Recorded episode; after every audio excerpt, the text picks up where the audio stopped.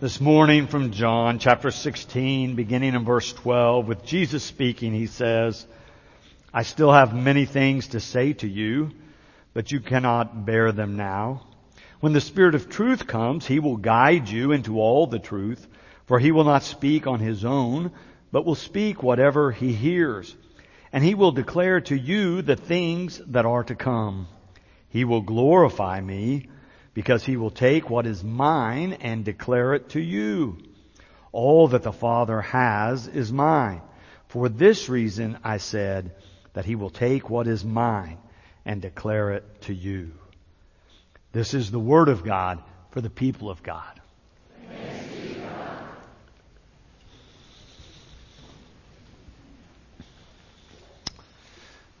There was a bumper sticker that became popular when I was a teenager. It says, the Bible says it, I believe it, that settles it. If you were old enough to be around in the 1970s, I bet in this part of the country you saw one of those bumper stickers. They became very popular. The Bible says it, I believe it, that settles it. It's short, it's pithy, it rings with confidence. But there is a problem. Actually, I would say there are many problems with that kind of bumper sticker theology, but I only have time to deal with one of them this morning. And this morning what I want to focus on is that it contradicts what the Bible says. It contradicts what this very passage that we have from John where Jesus is speaking to his disciples. Did you hear what he said in verse 12? I still have many things to say to you. I still have many things to say to you. Jesus has more to say. God has more to say than Jesus shared with the disciples, and Jesus is telling His disciples and telling us, there is more to come. There is more for you to learn. There are more ways in which you can grow as a disciple of Christ and a child of God. I still have many things to say to you, but you cannot bear them now, Jesus says. When the Spirit of truth comes, He will guide you into all the truth. For He will not speak on His own, but will speak whatever He hears, and He will declare to you the things that are to come. Now remember, Jesus has been saying, as we've been reading through this Gospel of John, I do not speak on my own, I speak what the Father says to me. And now Jesus is saying there's more that God wants to say, and this Spirit of truth, what we would call the Holy Spirit, is going to be available to you, and the Holy Spirit will be doing what I do, which is speaking words from God for you to guide and direct you into all truth. Christians claim that our religion is a revealed religion. That is, we do not reason to all these conclusions on our own. There are things God offers to us via the revelation of Christ as recorded in scripture that we do not deduce on our own. It is revealed to us. It is truth and grace offered to us. Theologians sometimes call this ongoing revelation progressive revelation. That is, that God continues to help us progress and reveal to the world things that apply now, that we need to know now in ways that we can apply our faith to our lives. Jesus says this is going to continue to happen because the Spirit of truth, this Holy Spirit, God and I are going to be sending to you. Jesus said, I'm going away, but you will not be abandoned because this Holy Spirit will be with you now and forever. And will be speaking to you through the church for your good. I think it's not so hard to understand if we think of our own process of learning to read. We did not, any of us, begin with 300 page treatise on some scientific principle. We did not begin with 300 page novels when we began to read, did we? Can you remember the first sentence you read? It was probably something like, see spot run. One fish, two fish, red fish, blue fish. Right? We didn't begin with really complex sentences and really long, complicated ideas. We began with very simple ideas. Reading nonetheless, but then we progressed over time. If we continued to study and focus and pay attention and practice, then we were able to read more and comprehend more and understand more. We made progress as we went along. And what Jesus is saying to His disciples today is God is going to be working with you in your faith so that you can progress. There will be more to come. I'm sending you this Spirit that will help you throughout your lives because there's more than you need to know. As United Methodists, we claim that the Bible contains everything necessary for faith and practice. We do not claim the Bible contains all truth. We do not claim that God finished speaking when the last book was written. I want to read to you a couple of quotes from our historical doctrinal statements. These are from the early days of our life together. We believe the Holy Bible, Old and New Testaments, reveals the Word of God so far as it is necessary for our salvation. It is to be received through the Holy Spirit as the true rule and guide for faith and practice. What we claim as United Methodists is that our scriptures, our Bible, that these are books about faith. We not claim that they contain all truth. We not claim that they are books about science or even primarily about history. These are books that we believe God has inspired as people have had relationships with God and have captured those experiences for others to read and understand and comprehend and receive the experience of knowing God for themselves. We make a mistake to suggest that whenever Jesus died, or several hundred years after that, whenever the church decided that these are the books of the Bible and none other. We make a mistake though if we think that God quit speaking, that God was no longer alive and at work in the world. We do not want to limit God's revelation solely to the Bible. See if you can hear that in another one of our statements. This comes from our United Methodist Theological Guidelines. United Methodists share with other Christians the conviction that scripture is the primary source and criterion for Christian doctrine. The biblical authors, illumined by the Holy Spirit, bear witness that in Christ the world is reconciled to God.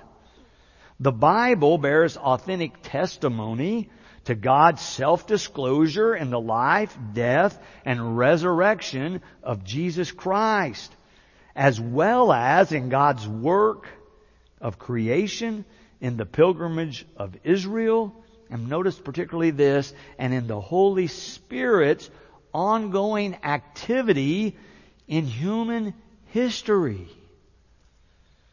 We believe God is still leading us.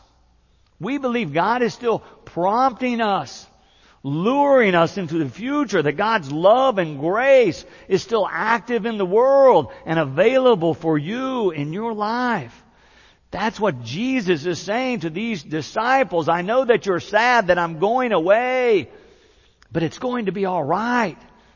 Because the Father and I are sending another, the very Spirit of truth, my very Spirit to be with you. The Holy Spirit is available to you now in your life, in your predicament, in your circumstances. The Holy Spirit, Jesus says, is going to carry on the work that He was already doing. So we do not look for it to be radically different than what Jesus did during His life and ministry. For Jesus says His purpose in coming is to extend His work with you so that God might continue to work in us and among us and through us on behalf of the world. Hear these words again as John records them in verse 13 and 14. When the Spirit of truth comes, He will guide you into all the truth. For He will not speak on His own, but will speak whatever He hears, and He will declare to you the things that are to come. He will glorify me because He will take what is mine and declare it to you. Do you hear the continuity? Do you hear the flow that Jesus reveals to his disciples in the way that God was working in him but will continue to work in the world for you? He's talking about his ministry that they have been a part of and that he wants them to continue. And it's a ministry of love and grace. It's interesting to me that as you read this Gospel of John, particularly chapters 13, 14, 15, 16, and next week we'll be in 17, how Jesus wraps up his ministry on this last night. He's with these disciples. And he starts talking about the centrality of this love. And next Sunday we'll see that he ends the conversation with a stirring prayer about the power of this love between people and God and with one another. Jesus' ministry has been about revealing the love of God to any and all that might receive it. And now he's saying that's what God wants to continue. And therefore God will send you this Spirit of truth, this Holy Spirit to empower you so that you might be part of this ministry of love. Certainly John Wesley had that experience in his own life. And even though he was educated and a professor at Oxford, he always tried to take the complex and the complicated parts of theology and the history of the church and the practices of the faith and make them practical. In much of his writings, he, he was working to make what he was teaching something that people could apply in their everyday lives. He wanted them to be able to use their faith as a resource for their everyday living. So often when Wesley wrote about the activity of God or the Holy Spirit, it was often in the language of growing in God's grace. He's talking about the power of God and love and grace of God, but he often emphasized how that impacts us or these movements of grace that he wrote about. He identified three particular movements. The first one, he said, was God's love that is available to us before we even recognize it, before we ever have done anything to deserve it. That God's love is available and active in your life. Remington may not know that except for in the love of his parents. But Wesley said God's love is already there. God's love is already surrounding him. Wesley called it prevenient grace, the grace that comes before we respond. But then Wesley said there's also that moment, that experience in our lives where we recognize that God's love is available to us and that God's grace is being offered to us and we respond. And in that moment, he called that work justifying grace or the moment of justification. Sometimes we would call that the salvation moment when we recognize that God's love is available to us through Christ and we respond. Every Sunday when I'm standing here just before the offering and extending an invitation for people to respond and say they want to be a follower or disciple of Jesus Christ, it's because I'm counting on God's justifying grace it's because I believe God is at work in your lives, leading you and prompting you. And so at some moment, you're ready to respond to that. Wesley called that justifying grace at work in your life. And then Wesley said, and this is a part he emphasized, it was brilliant and not so many others write about this, but Wesley was very clear about this. He talked about God's sanctifying grace. He says really recognizing God's love alive in your life is just the beginning. The really great part is still to come. It's life with God. And that God's love and grace will continue to be active in your life and lead you into ever more abundant life and shape and form you ever more into the image of Christ. Sometimes he called it sanctification. Sometimes he called it holiness. Some people talk about holy habits.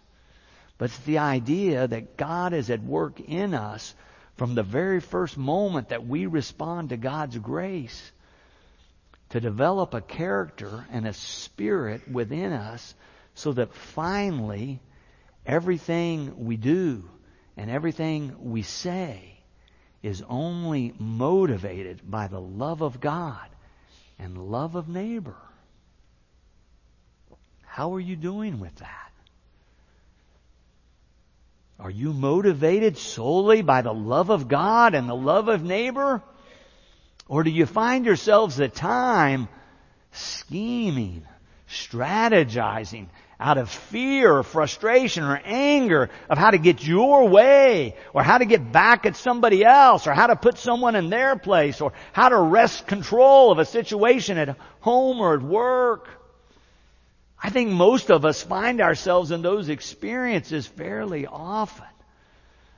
But the Bible says, and Wesley articulated it so clearly, that God wants to bring us to a place where we're so full of God's Spirit and love and grace that all we do is motivated by the love of God and the love of neighbor.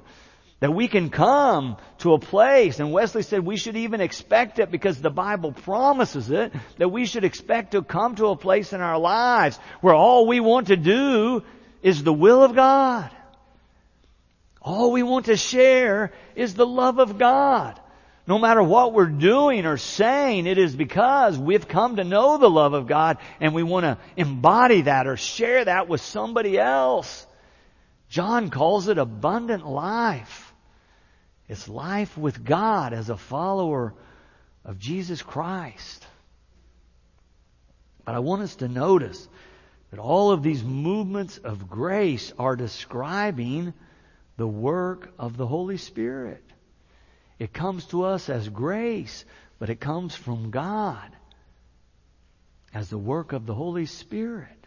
The Holy Spirit at work and alive in your life.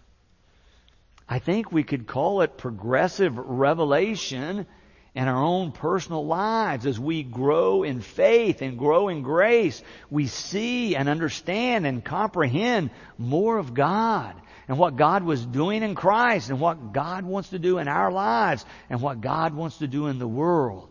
And we make decisions ever more to cooperate with that love. It is indeed the work of a spirit that is alive. And Jesus wants his disciples to hear this, to look for it, to listen for it, to expect it to happen in their lives. Do you know the name John Newton? He wrote the most popular of American hymns, at least in Christianity, Amazing Grace. His story is a great story of conversion he was raised some as a Christian, but by the time he was a young adult, he was working on slave ships. He became the captain of a slave ship, picking up people in Africa, turning them into slaves, and then bringing them back to England or to the New World. But Wesley came under the influence, I mean, Newton came under the influence of the Wesleys and George Whitefield and some others. And he had this conversion experience. And he became a great Christian witness in his own time. But he wrote the hymn, Amazing Grace. I'm going to read to you the first three verses. Now I know many of you have them memorized. But I want you to listen to see if you do not hear Newton describing these three movements of grace that Wesley writes about and that I'm suggesting to you are the work of the Holy Spirit. This is what he wrote. Amazing grace. How sweet the sound that saved a wretch like me. I once was lost, but now am found. Was blind, but now I see. Do you hear how he realized God was at work in his life before he knew it? And then the second verse, "Twas grace that taught my heart to fear, and grace my fears relieved. How precious did that grace appear the hour I first believed. He's describing justifying grace, his recognition that God's love is at work in his heart and his life. And then finally the third verse, through many dangers, toils and snares, I have already come. Tis grace hath brought me safe thus far, and grace will lead me home. Do you hear how he recognizes that God is with him and leading him and God's love and grace, unmerited favors being offered to him not only in that one moment but for the rest of his life and in fact will lead him through his life and to his eternal home. May it be true for each and every one of us. Amen.